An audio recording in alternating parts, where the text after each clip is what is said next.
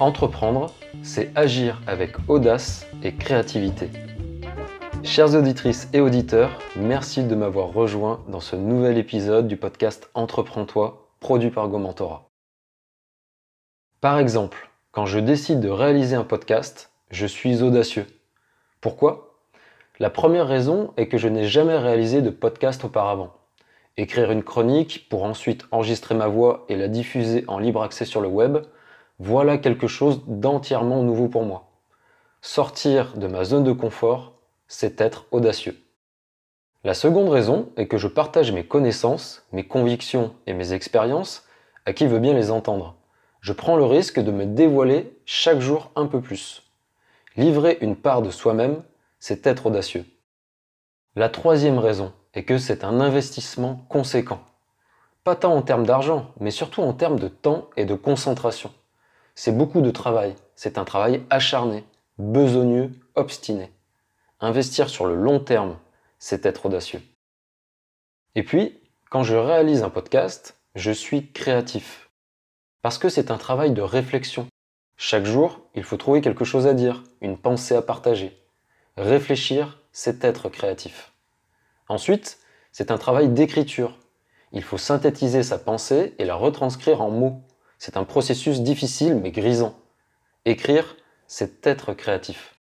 Enfin, c'est un travail d'interprétation. Il faut exprimer oralement sa pensée de manière habitée pour toucher son auditoire. Interpréter, c'est être créatif. Alors bien sûr, tout est relatif. Pour certains, être audacieux et créatif sera matérialisé par toute autre chose. Chacun son truc.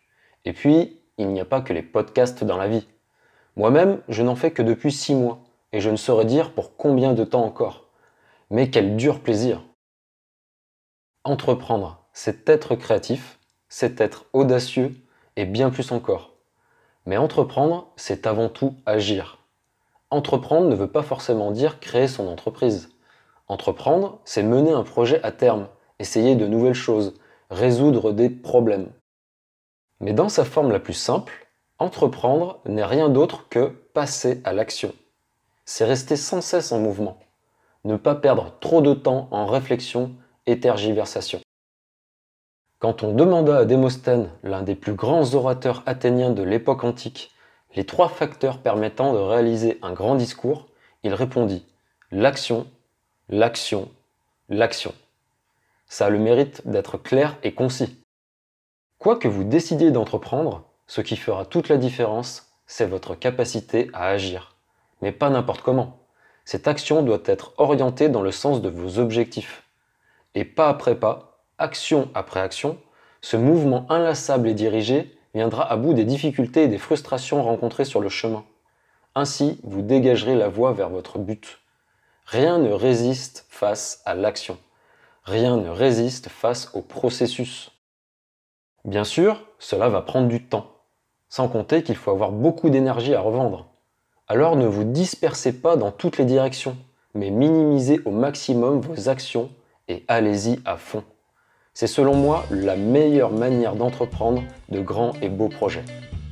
Focalisez-vous sur ce qui vous tient à cœur. Trouvez le temps et les moyens qui vont vous permettre d'accomplir ce qui est important pour vous, petit à petit. Ne soyez pas patient ou impatient. Soyez persévérant. Que vous restez dans l'action, vous êtes vivant. Merci beaucoup de m'avoir écouté dans ce nouveau numéro. N'hésitez pas à partager cet épisode sur les réseaux sociaux et à laisser un commentaire sur votre plateforme de podcast favorite. Vous pouvez également retrouver cette chronique sur gomentora.com. A très bientôt